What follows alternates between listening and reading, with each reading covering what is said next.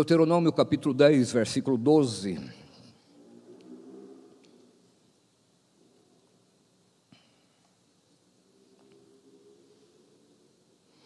Aliás, leremos o 12 e o 13. Deuteronômio capítulo 10, versos 12 e 13. Agora, pois, ó Israel, que é que o Senhor requer de ti? Não é que temas o Senhor teu Deus e andes em todos os seus caminhos e o ames e sirvas ao Senhor teu Deus de todo o teu coração e de toda a tua alma, para guardares os mandamentos do Senhor e os seus estatutos que hoje te ordeno para o teu bem. O início diz: agora, agora pois, ó Israel, que é que o Senhor requer de ti? Salomão teve o privilégio singular, único, que ninguém mais teve do que ele. Não foi em termos de ter sabedoria, riqueza, ah, muitas mulheres, aliás, as muitas mulheres foram a sua desgraça, ah, mas ele teve um privilégio singular que ninguém mais teve.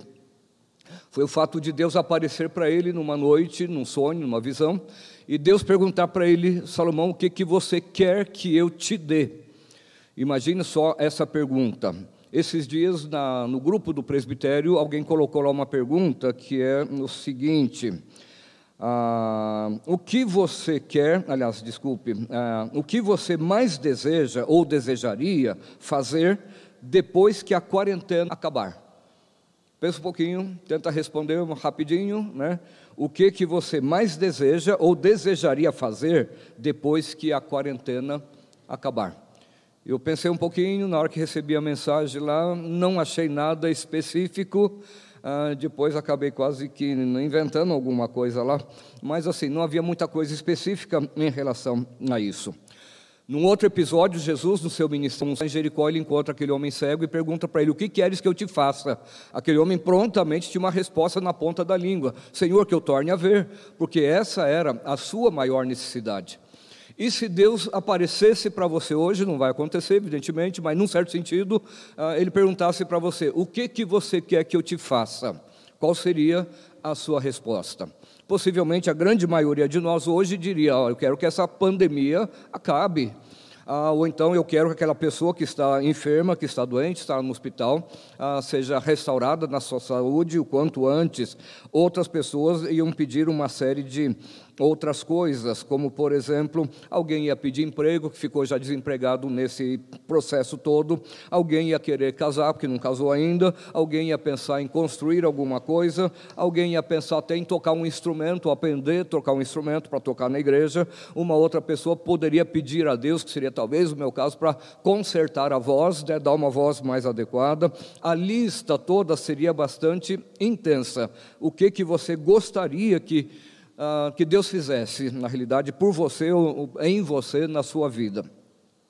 Eu não sei quantos irmãos já tiveram aquele tipo de sentimento ah, que você começa a analisar a sua vida, que volta e meia a gente tem que fazer isso. Se você nunca fez isso, eu te desafio a fazer. A fazer um balanço da sua vida, uma análise da sua vida. Olhe suas atitudes, olhe as suas atividades, em todos os aspectos, ah, pelo menos eu posso dizer de mim mesmo ah, em vários momentos, o que eu reflito e começo a pensar, eu gostaria de ser uma pessoa melhor, ah, que não tivesse os defeitos ou os pecados que eu tenho. É, trocando isso em miúdos, o que eu gostaria era de ser um crente melhor.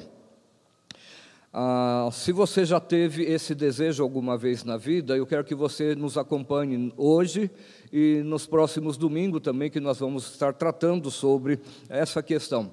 Se você nunca pensou nisso, talvez por se achar um bom crente, está ah, tudo bem, tudo tranquilo na sua vida, então, mas assim mesmo eu te convido a caminhar com a gente.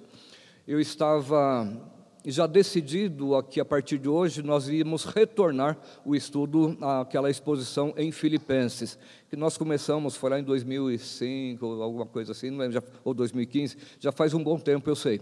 Ah, iríamos rever algumas coisas e dar sequência até o final de Filipenses coisas lá, me ardeu o coração, porque esse tema que nós vamos tratar é alguma coisa que já é antiga, eu já tinha até anunciado no passado que nós, mais cedo ou mais tarde, íamos conversar sobre isso, e eu creio que esse é um tempo oportuno, esse tempo dessa pandemia. E lembrando o nosso tema do ano, que a gente vai esquecendo até, né? Aproveitai as oportunidades, é o que nós gostaríamos de, ah, de tratar. Na realidade, quer dizer, não vou tratar sobre esse tema, mas eu digo assim que nós devemos aproveitar essa oportunidade quando vamos tratar a respeito deste assunto. A ideia básica e mais popularmente falando seria essa, né? Eu quero ser um crente melhor. Eu quero levar com mais seriedade a vida cristã. E eu penso o seguinte: crente que não tem esse desejo tem que reavaliar a sua própria fé, o seu relacionamento com Deus, o seu relacionamento com Cristo. Então, falando de uma forma mais técnica, o tema que eu vou tratar, que nós vamos tratar daqui para frente, é este: princípios para a vida cristã autêntica. Princípios para a vida cristã autêntica, mas que trocando em miúdos é isso. Princípios para você ter ser um melhor crente, um crente mais dedicado. dedicado. Observe que o texto que nós lemos, lá em Deuteronômio 10, 12, diz assim: Agora, pois, ó Israel, que quer que o Senhor requer de ti? Deus requer alguma coisa de nós, o seu povo. O que é que ele requer? Não é que temas o Senhor, quer dizer, leve a Deus com toda a seriedade, ah, andes em todos os seus caminhos, não é? Em alguns caminhos, fazendo algumas coisas, se contentando em fazer algumas coisas corretas. E ames o Senhor, né? E sirva o Senhor teu Deus, agora, de todo o teu coração e de toda a tua alma. E ainda continua no verso 13: para guardares os mandamentos do Senhor e os seus estatutos que hoje te ordeno para o teu bem. Veja o final aí, é para o nosso bem. O que que Deus manda, o que que Deus requer de nós?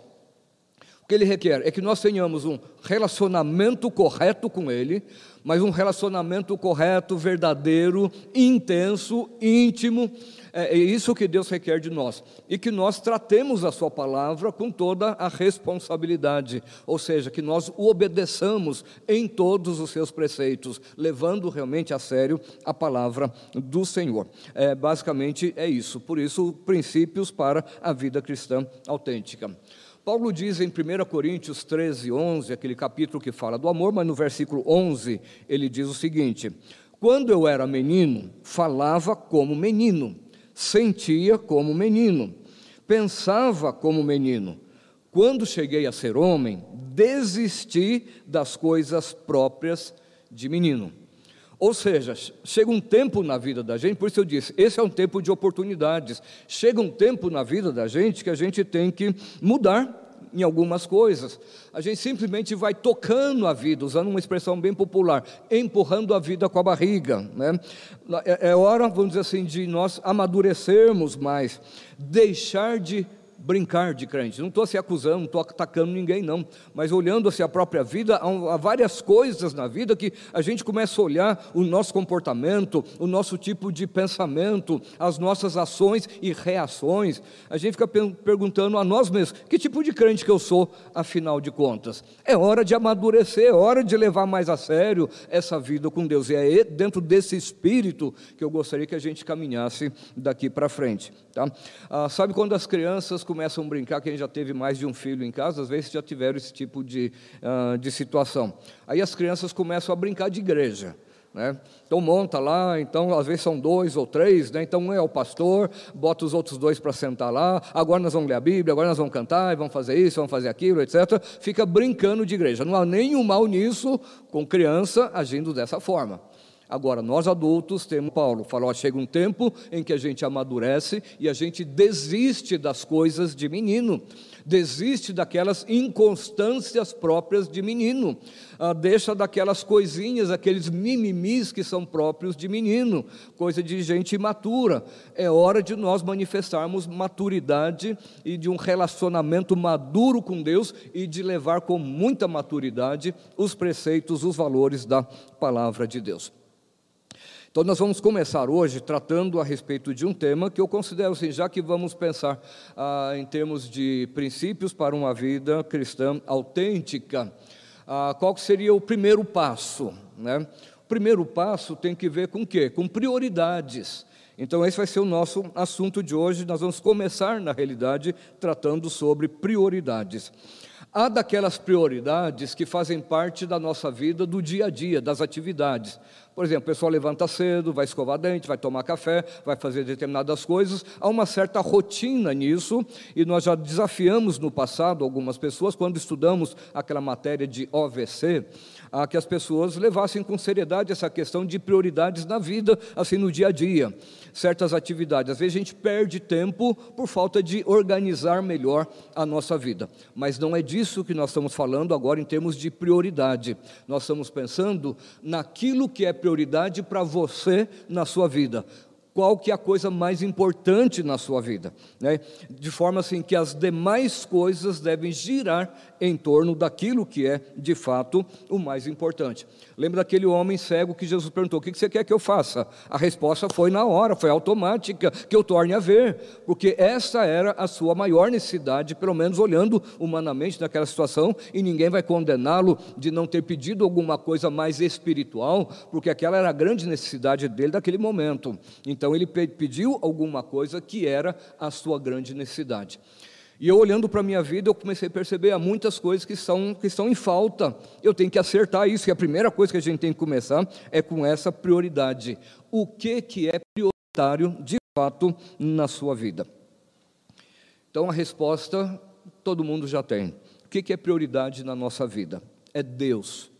Quando eu falo que Deus é a nossa prioridade, eu não penso naquele Deus genérico, popular, populista que as pessoas têm por aí, não que dizem que creem em Deus, que amam a Deus, que servem a Deus, etc., e continuam vivendo nos seus pecados, ah, não dando a mínima para as coisas realmente de Deus. Então, não é nesse sentido. Eu penso no Deus triuno, na pessoa do Pai, na pessoa do Filho, na pessoa do Espírito Santo, no que eles se relacionam conosco. Então, ora vamos falar alguma coisa sobre a pessoa do Pai, ora do Filho, ora do Espírito, a maior parte talvez em relação à pessoa de Jesus Cristo, que é o nosso modelo, que é com quem a gente, ou a pessoa pessoa com qual nós temos assim um relacionamento mais humano, vamos dizer assim, porque Jesus é aquele que se fez homem.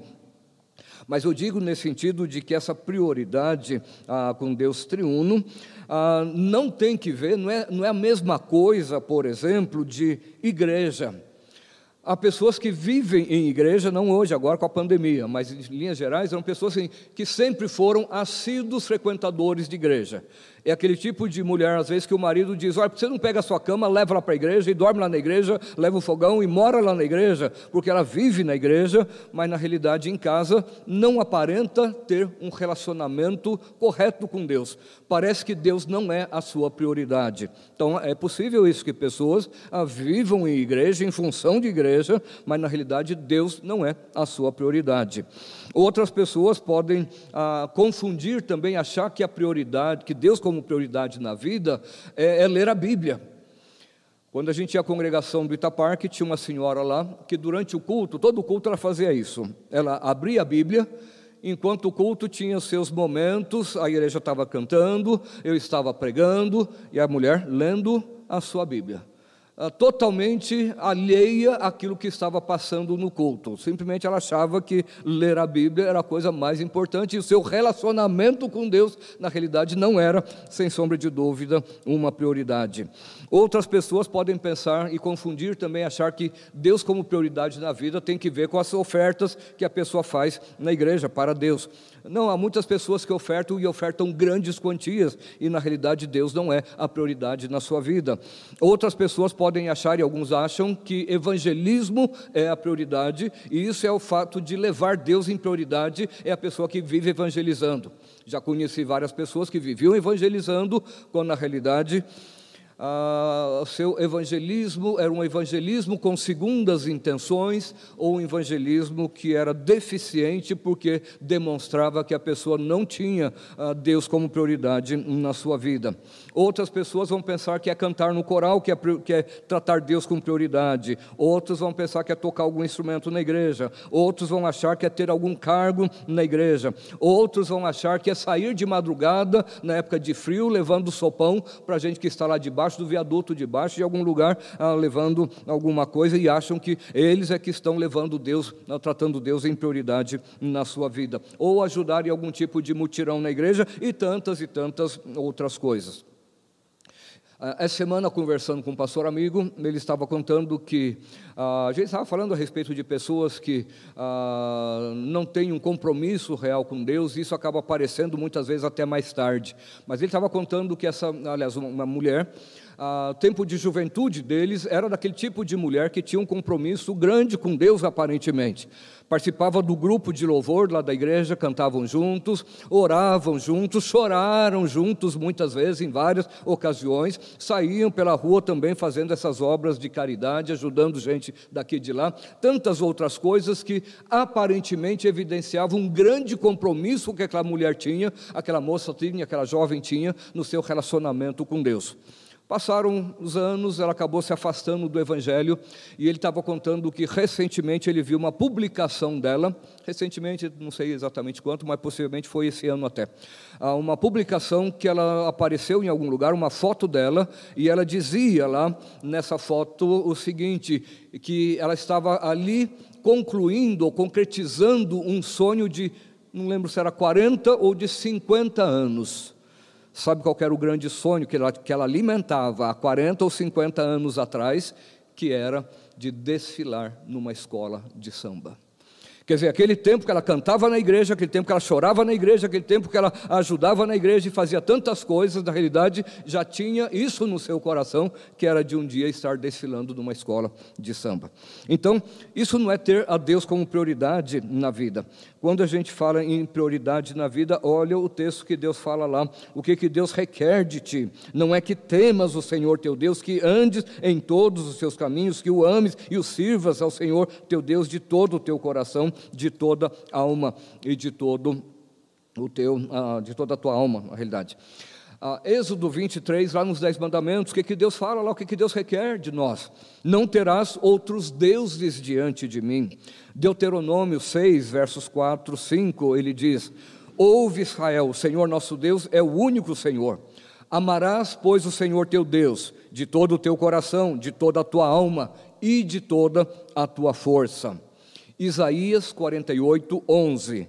Por amor de mim, por amor de mim é que eu faço isto, Deus dizendo, porque como seria profanado o meu nome?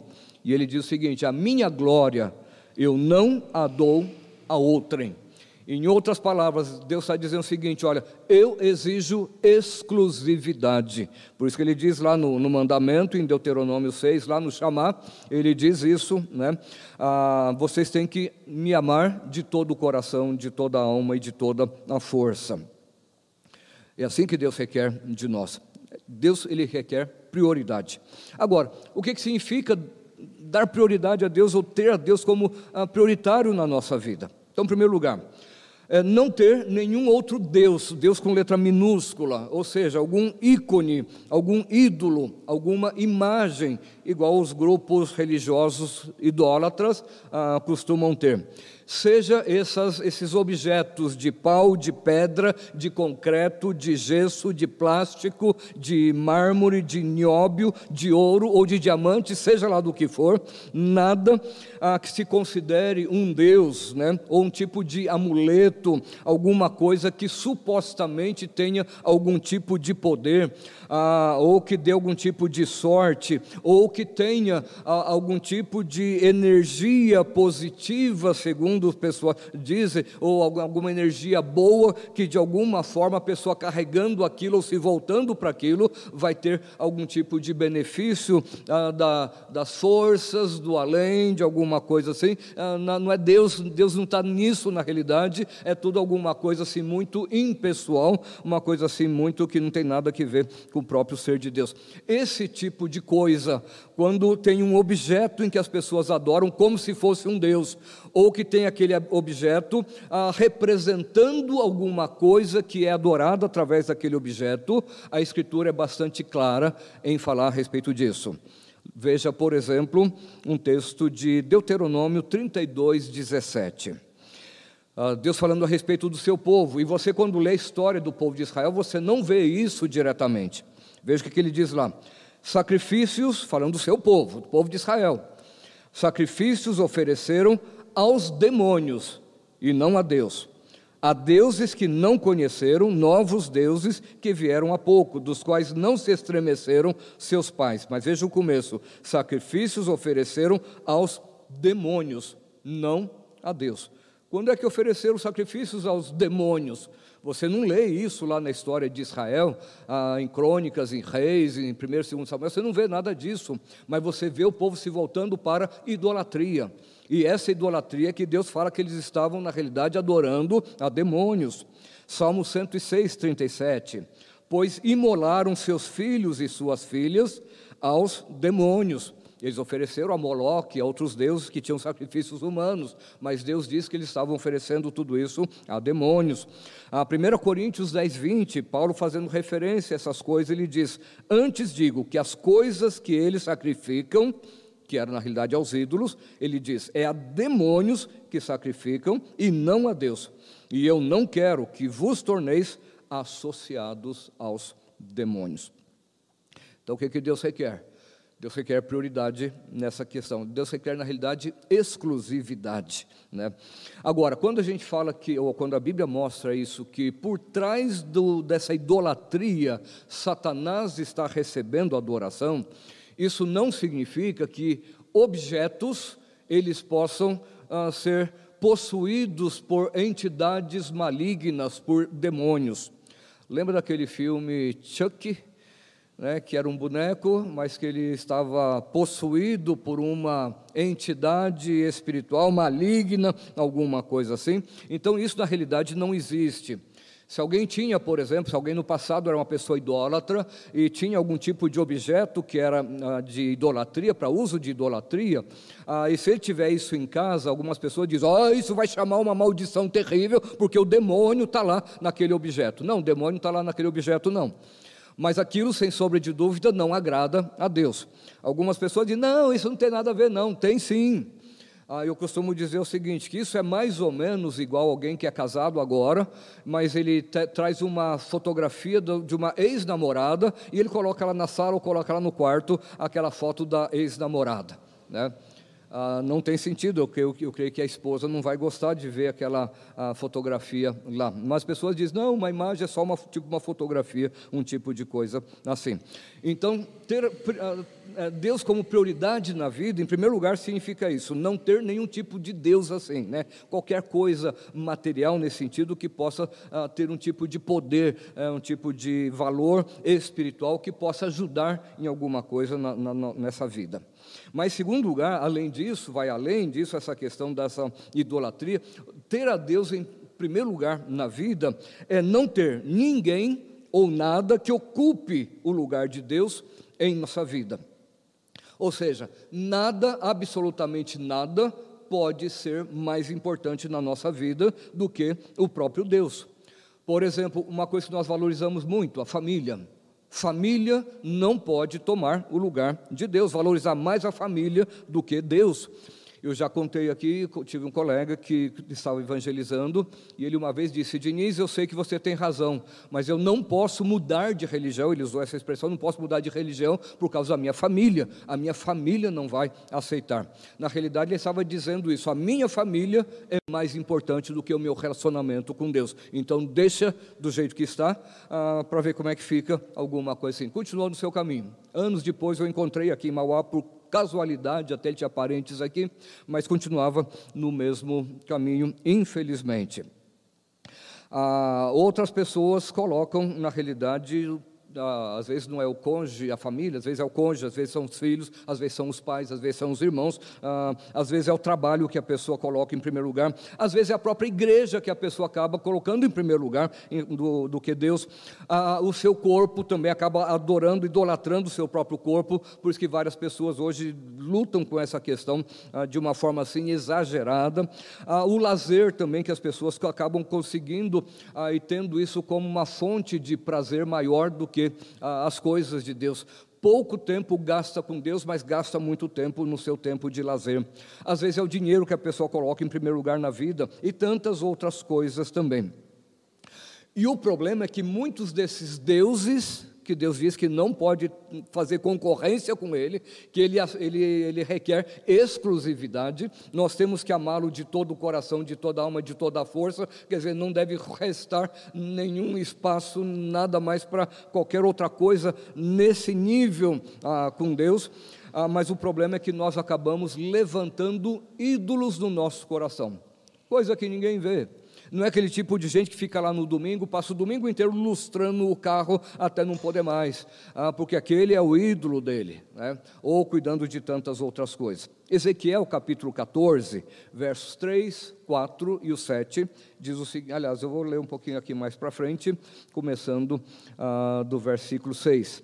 Deus diz o seguinte: qualquer homem da casa de Israel que levantar os seus ídolos dentro do seu coração e tem tal tropeço para a sua iniquidade e vier ao profeta, ele diz: Eu, Senhor, vindo ele, lhe responderei segundo a multidão dos seus ídolos. Ou seja, de que forma que Deus ia responder? É aquele ídolo que tem boca e não fala, tem olhos e não vê, que não pode fazer nada, ou seja, não haveria resposta nenhuma. Mas Deus continua no versículo 7 dizendo o seguinte: Porque qualquer homem da casa de Israel ou dos estrangeiros que moram em Israel, que se alienar de mim e levantar os seus ídolos dentro do seu coração, e tiver tal tropeço para a iniquidade, e vier ao profeta para me consultar por meio dele, e esse eu, o Senhor, responderei, agora ele diz, eu responderei por mim mesmo. E a resposta que Deus dá aos idólatras a gente conhece na Escritura. O povo de Israel experimentou ah, o amargo, quão amargo era deixar o Senhor e servir outros deuses. É deixar a fonte de águas vivas e se servir de cisternas, cisternas rotas que não retêm água. Agora veja, essa questão de, de não ter outros ídolos, né? quando a gente pensa em que Deus tem que ter a prioridade na vida, não é simplesmente não ter nenhum tipo de coisa que ocupe o primeiro lugar na nossa vida, mas mais do que isso, tem que ter a Deus como primeiro lugar na nossa vida, como fundamental, da, da forma que eu falei. Tudo mais tem que girar em torno de Deus. Esses dias eu compartilhei com a Silvia uma, uma frase que eu vi lá no site Modergismo, mas eu não me lembro se foi ah, ah, como é que fala, é, Lutero que falou, ou se foi ah, Spurgeon. Eu não lembro qual deles que foi que falou, foi um desses dois, se não me engano. Mas ele dizia o seguinte: nos meus último, últimos 40 anos, não passaram 15 minutos na minha vida que eu não lembrasse de Deus. Veja bem, nos meus últimos 40 anos, não passaram 15 eh, minutos eu acordar. Ele fala, eu acordado em que eu não pensasse em Deus. Eu fiquei pensando, meu Deus do céu, como eu estou longe disso. Né? Às vezes, eu não, eu não digo que passa o dia inteiro, não, não é possível. Né? Mas passa mais tempo do que isso, sim. Me envergonho até disso. Mas isso, na realidade, é, é Deus como prioridade na vida. É, é, tudo que você fala, tudo que você faz, tudo que você projeta na sua vida, Deus é a prioridade. Antes de mais nada, tem que passar por Ele. Ah, se Ele aprova isso, se isso agrada, se isso honra, se isso exalta o seu nome, se isso glorifica ao, ao meu Deus ou não, tudo tem que passar por esse crivo, se Deus realmente tem a prioridade na nossa vida. Agora, nem essa questão também de Deus ter a prioridade na nossa vida, não é nem mesmo o seguinte que nós devemos dar a Ele ou procurar dar a Ele o primeiro lugar na vida. Não, ele já tem o primeiro lugar por direito, porque ele é Deus. Nós simplesmente devemos, precisamos reconhecer que ele tem a primazia em tudo, que ele tem prioridade e uma certa exclusividade também. Quer dizer, tudo tem que ser convergido na pessoa de Deus. Aí a gente pergunta o seguinte, temos que responder isso: por que, que Deus tem que ter a prioridade? Ah, sim, eu sei que é uma pergunta bastante infantil até, mas vamos considerar ah, algumas coisas. Porque quando a gente fala, na realidade, em Deus ter a prioridade, veja bem, é uma prioridade absoluta.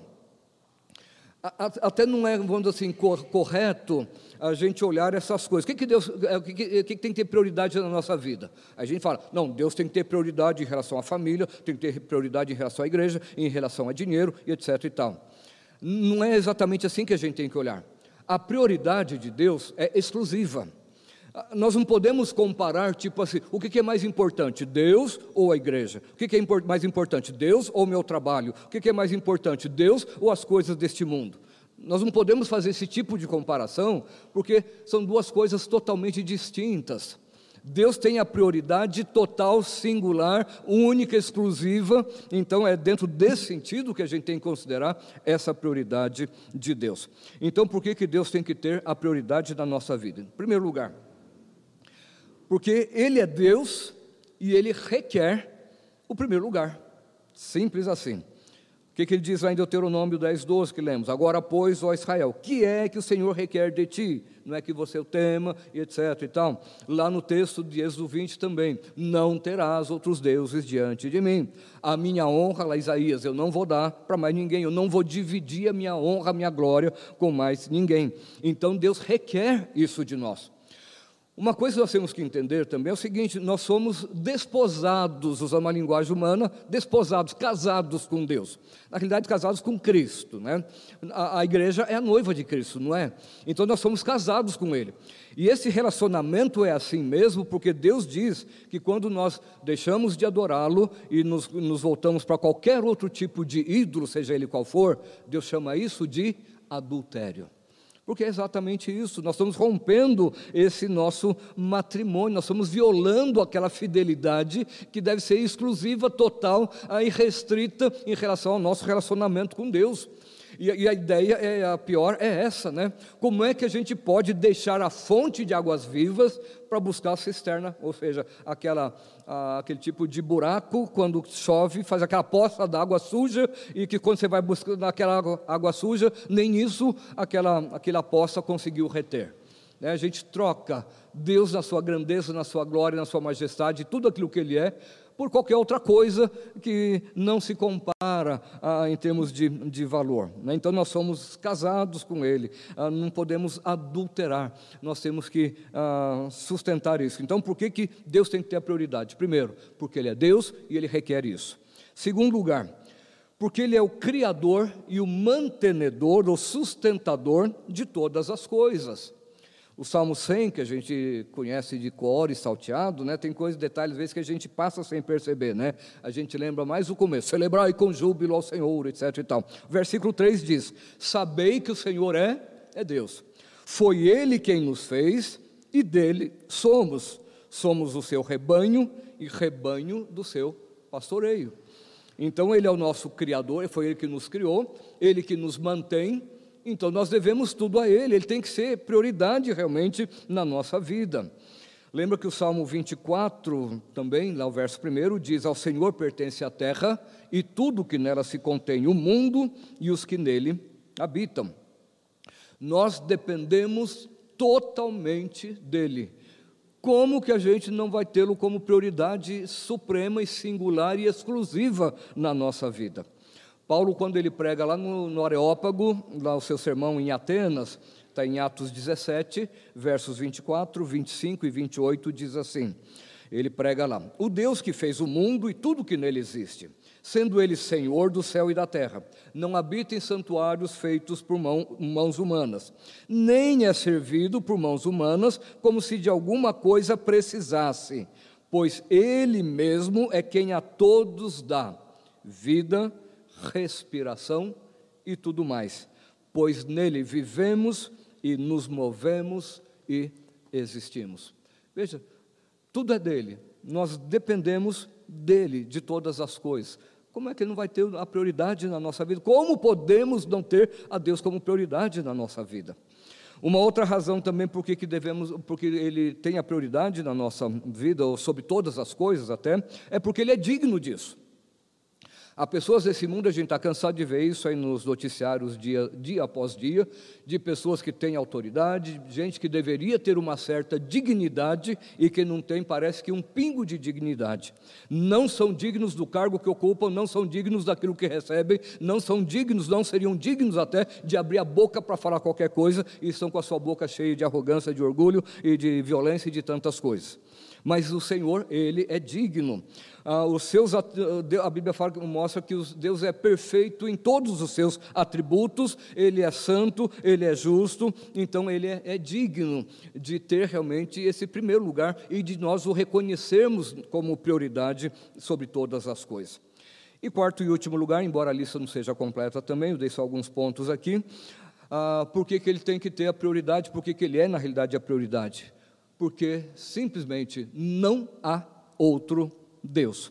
Os homens criaram os seus deuses segundo a sua própria imaginação, a imaginação do seu coração corrompido, então criaram seus deuses conforme as suas próprias naturezas. São deuses que têm paixões humanas, são deuses que têm maldade, são deuses que têm tantas outras coisas. Ah, não conseguiram, na realidade, tal é a cegueira espiritual deles, que não conseguiram fazer nenhuma caricatura daquilo que Deus é.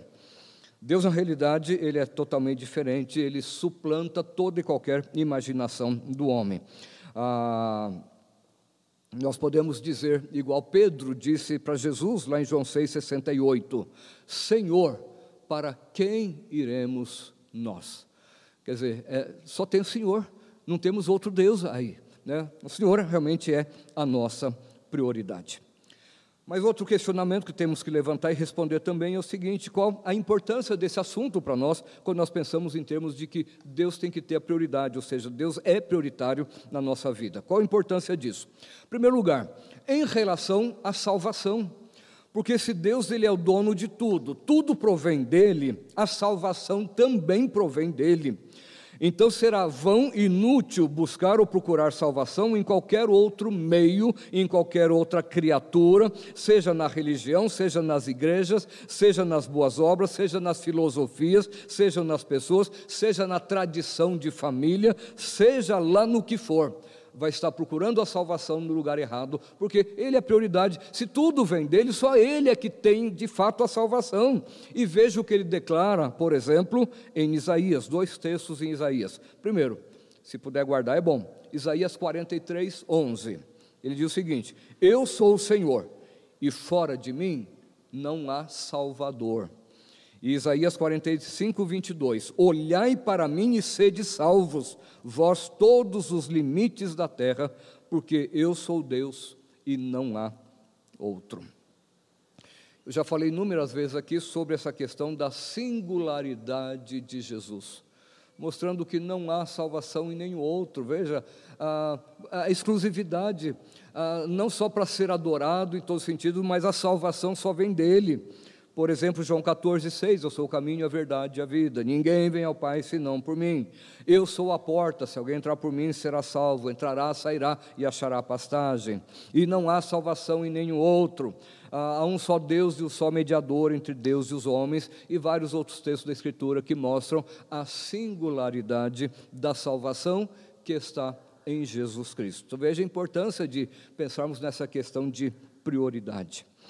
Mas uma segunda razão também da importância de tratarmos esse assunto, que é o ponto principal que eu gostaria que ficasse no nosso coração, e com isso já estamos quase terminando, é o seguinte: que considerar, reconhecer essa prioridade exclusiva, singular de Deus na nossa vida, ou sobre todas as coisas até, isso reflete de uma forma assim muito decisiva na nossa vida, em todas as áreas da nossa vida.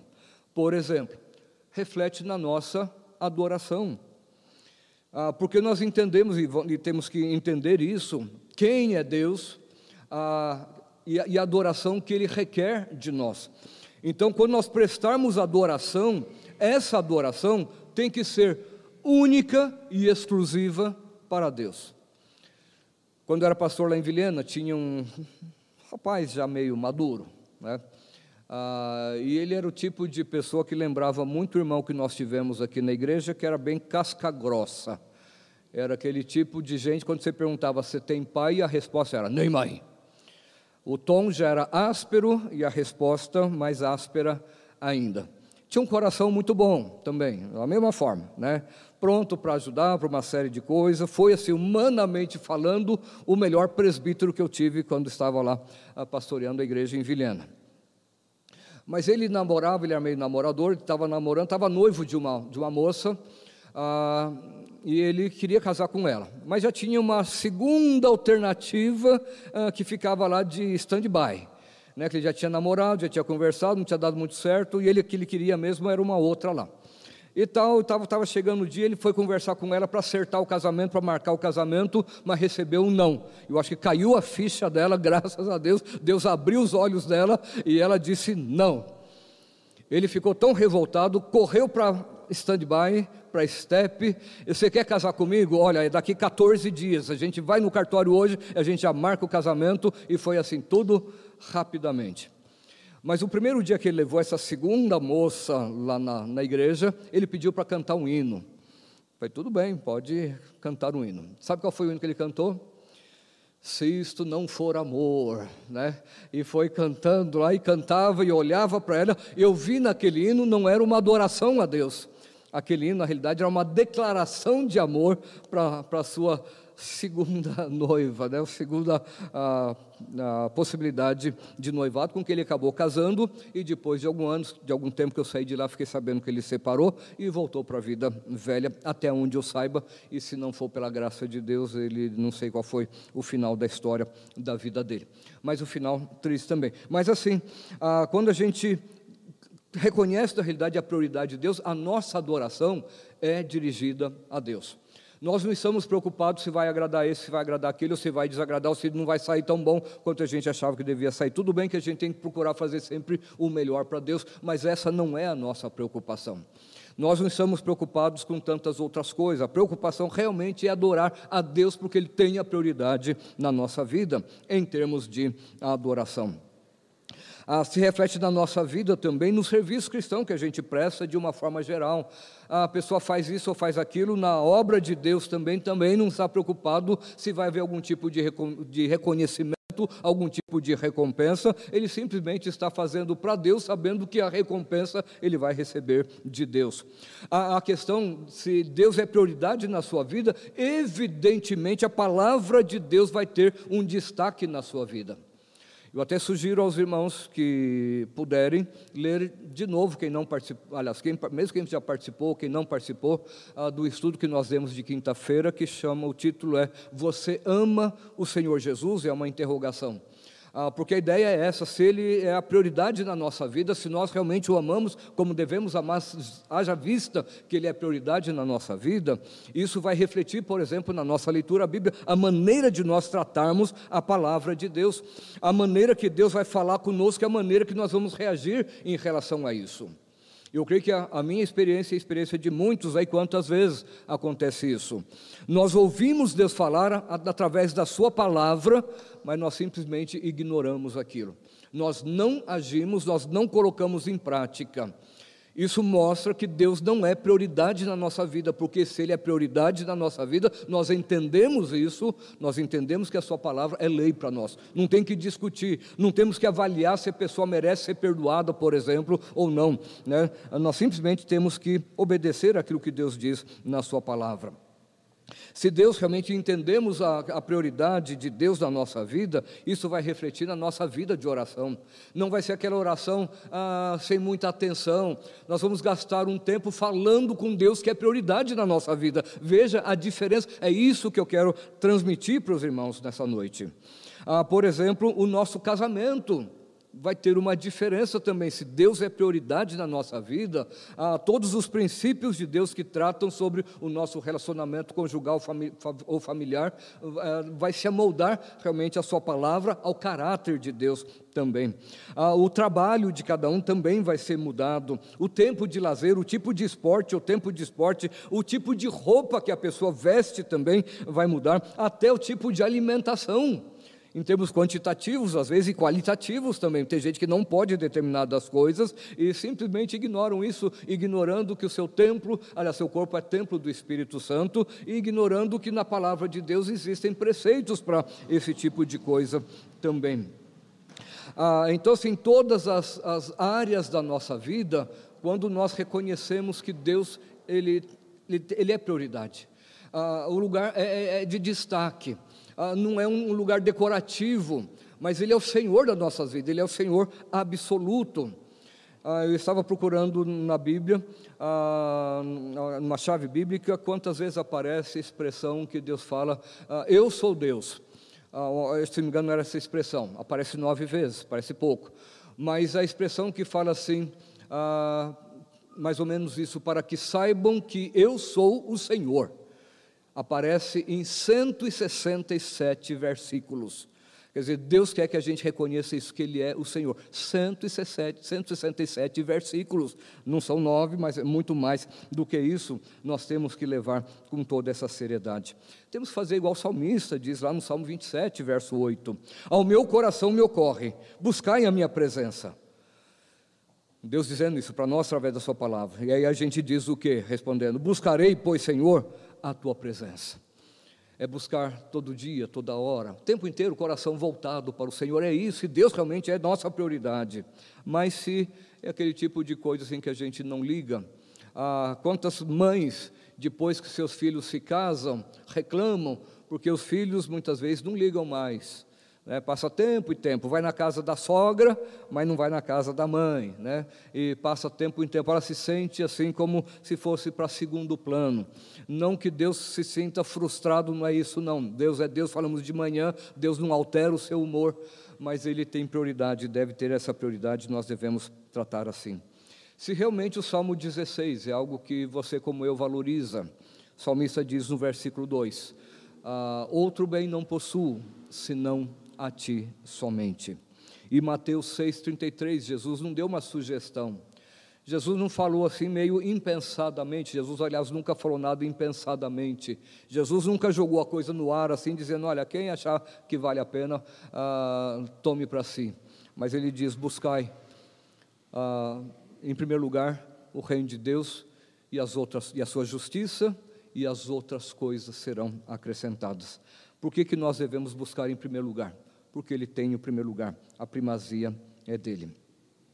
Ah, é como se Deus pudesse, é como se Deus dissesse para nós, lógico Ele não diz exatamente isso, mas como se Ele dissesse para nós o seguinte: se eu não tenho o primeiro lugar na sua vida, eu não estarei com você. Pode ter certeza disso.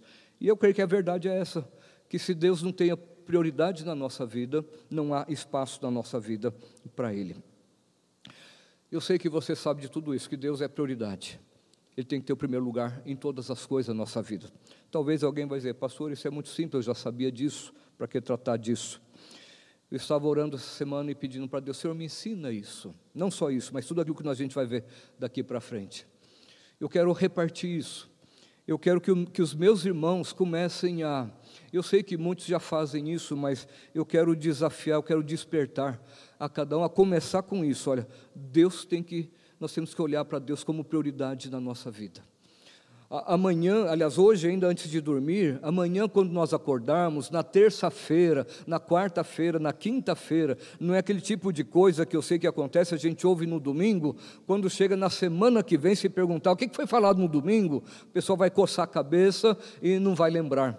E eu quero que não só domingo que vem, mas no outro domingo e no outro domingo, e ninguém esqueça disso. Deus tem prioridade na nossa vida, Deus tem a prioridade sobre todas as coisas e que nós reconheçamos isso e que isso faça toda a diferença na nossa vida também. Deus falou ao meu coração através disso, já lá no passado, ardeu durante muito tempo, depois acabei me envolvendo com outras coisas, mas agora Deus trouxe de novo e eu quero repartir um pouco disso. Eu quero que Deus, e peço a Deus que realmente desperte o seu coração para, em primeiro lugar, tratar este princípio, que é o princípio da prioridade. Hoje falamos sobre Deus como prioridade. Ah, o mês passado era o mês do lar. Eu acabei me esquecendo, no último domingo, pelo menos, eu ia trazer alguma coisa sobre o lar, mas eu creio que foi propósito de Deus também mas domingo que vem possivelmente vou trazer alguma coisa dentro dessa ideia de prioridades também, ah, falando a respeito da família. Porque as prioridades da nossa vida começam com Deus. Depois, a segunda coisa, que é a família, nós vamos falar a semana que vem, se Deus quiser.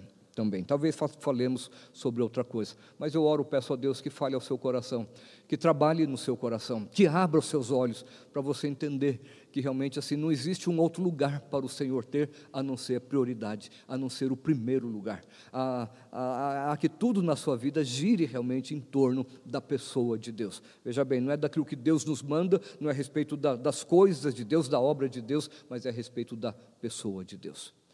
Que Ele nos abençoe. Amém. Vamos agora